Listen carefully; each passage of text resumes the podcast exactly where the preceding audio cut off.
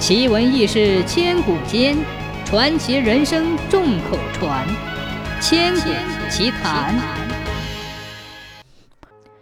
有一次，楚庄王设宴招待群臣和众武士们喝酒，席间命令他所宠爱的美人劝酒。喝到傍晚，大家已经喝得醉醺醺的了。突然一阵狂风吹过，把灯烛吹灭了，大厅里一片漆黑。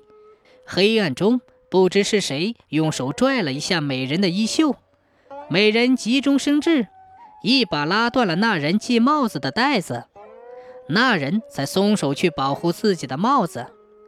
美人趁机脱身，来到楚庄王身边，向他哭诉被人调戏的经过，并说那个人的帽带已经被他拉断了，只要点上灯烛，就可以查出此人是谁。楚庄王安慰他说：“酒醉失礼是难免的。再说，我哪能为一个女人而侮辱臣下和武士呢？”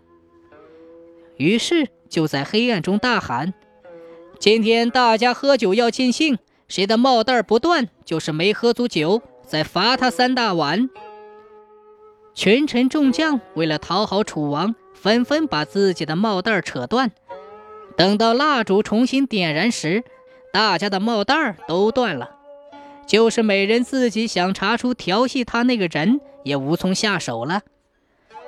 三年后，晋国与楚国打仗，战场上有一位勇士英勇善战，奋勇当先，五次交锋都是第一个冲杀在前，第一个带头打败敌人，最后楚国大获全胜。